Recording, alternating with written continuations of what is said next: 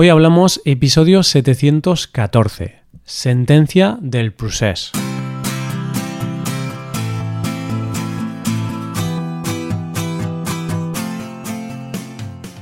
Bienvenido a Hoy Hablamos, el podcast para aprender español cada día.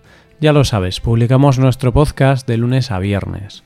Puedes escucharlo en iTunes, en Android o en nuestra página web Recuerda que en nuestra web tienes disponible la transcripción y las hojas de trabajo de este episodio y de los episodios anteriores. Si quieres acceder a todo el contenido premium y además quieres apoyar la creación de este podcast, hazte suscriptor premium en hoyhablamos.com. Hola, oyente, ¿cómo estás?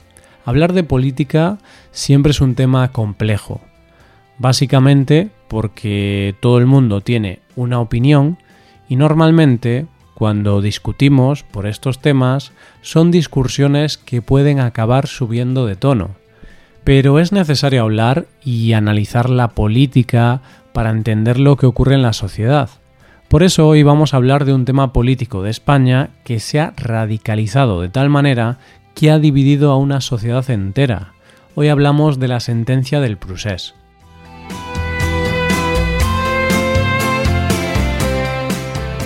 En España se suele decir que si quieres ser educado en una conversación y si no quieres levantar polémica, siempre hay dos temas que tienes que evitar, religión y política. Son dos temas en los que normalmente nuestras posiciones son o blanco o negro.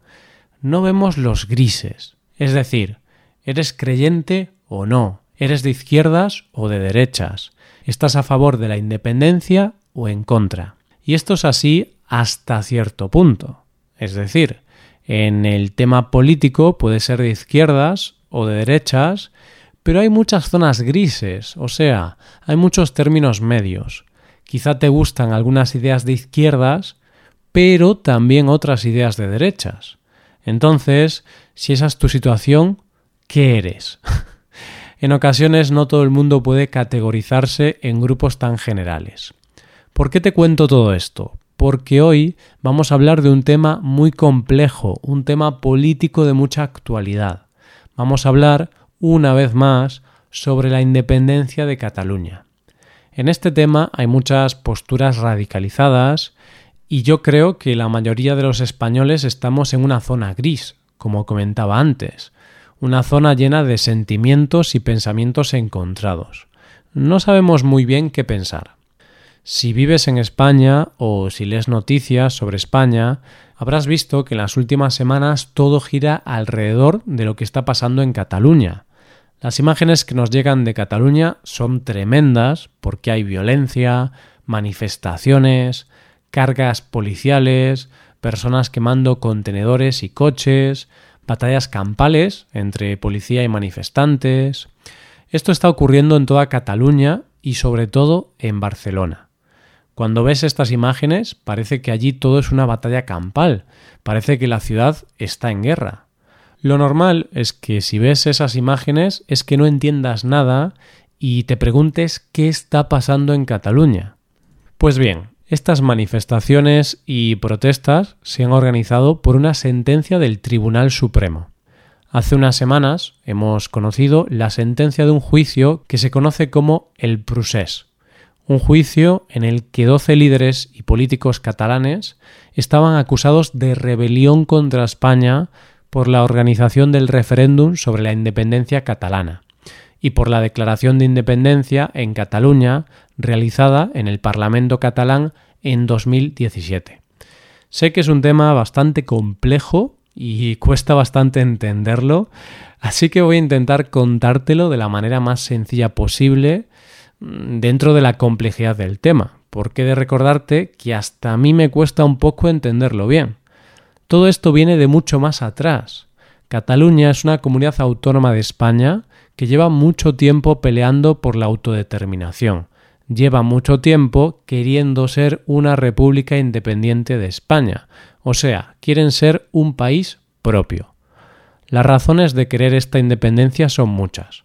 No puedo explicarlas todas, pero podemos resumirlas diciendo que son económicas, políticas, históricas, culturales y lingüísticas.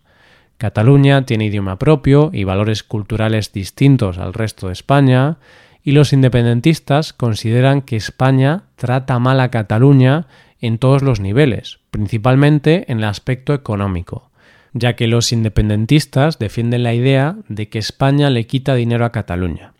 Vamos a centrarnos en cómo se llegó a este juicio y a la posterior sentencia. Para ello tenemos que ir a octubre del 2016, cuando el Parlamento de Cataluña decide que se va a celebrar un referéndum sobre la independencia de Cataluña en el 2017. El Tribunal Supremo dice que esto no se puede hacer y anula esta resolución, por lo que no se puede celebrar el referéndum. Sin embargo, el Parlamento de Cataluña hace caso omiso a lo que dice el Tribunal Supremo y sigue adelante con el proceso, por lo que los políticos catalanes deciden que el 1 de octubre de 2017 se celebraría el referéndum. Si el referéndum tiene un apoyo mayoritario a favor de la independencia, Cataluña debería convertirse en un país independiente de España. Esa era la idea de los independentistas. Después de esto, una vez más, otro tribunal rechaza este referéndum. El Tribunal Constitucional declara el referéndum ilegal en España y en la Unión Europea. Como te podrás imaginar, ya en este punto la tensión entre Cataluña y el Estado español va en aumento, y todo es una lucha de poder entre ambos. ¿Y qué pasó? Pues que llegó el 1 de octubre de 2017 y el referéndum se celebró. Ese día todo fue una auténtica locura. Por un lado, una parte de la población catalana salió a votar, y por otro lado, la policía intentó evitar la organización de este referéndum. Seguramente recordarás ese día porque las imágenes dieron la vuelta al mundo, y en todos los medios internacionales se podían ver duras imágenes. La policía tenía la misión de impedir esta votación, así que intentaron impedir a la gente entrar a votar en los colegios e intentaron requisar las urnas donde se habían depositado los votos de los ciudadanos. Este día hubo muchas cargas policiales y muchos heridos. A partir de aquí la tensión aumentó y las calles de Cataluña se convirtieron en un hervidero de gente protestando contra la actuación de las autoridades. Hubo una huelga general y hubo varios actos violentos. Días más tarde, el presidente de Cataluña, Carles Puigdemont, declara la independencia de Cataluña en el Parlamento. En realidad fue una declaración de independencia sin efectos reales. Es decir, declaró la independencia en el Parlamento, pero segundos después suspendió esa independencia hasta que Cataluña y España llegasen a un acuerdo. Mariano Rajoy, el presidente del gobierno de España, en ese momento, decide tomar medidas drásticas para controlar esta situación y usando un artículo que existe en la Constitución española, suspende la autonomía de Cataluña hasta que se vuelva a la normalidad. Esto que te cuento, oyente, es una crisis política muy grave que nunca había pasado en nuestro país. Consecuencias de todo esto. Doce líderes políticos fueron detenidos, encarcelados y acusados de delitos de rebelión, sedición, desobediencia y malversación de dinero público en un juicio conocido como el Procés. Los acusados eran los políticos de mayor rango del gobierno catalán, como el vicepresidente y varios consejeros de diferentes departamentos. Entre los acusados también estaban dos personas que no eran políticos, sino que dirigían dos organizaciones que defendían la independencia de Cataluña. Curiosamente, el presidente de Cataluña, Carles Puigdemont, y otros políticos huyeron del país para evitar ser juzgados y actualmente están en diferentes sitios de Europa.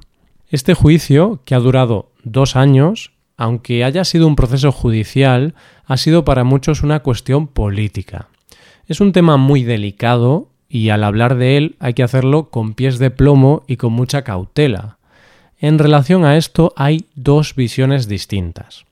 Una parte de la sociedad cree que este juicio ha sido muy injusto y considera que estas personas son presos políticos. Otra parte de la sociedad considera que han incumplido las leyes gravemente y por eso deben ser procesados por sus delitos.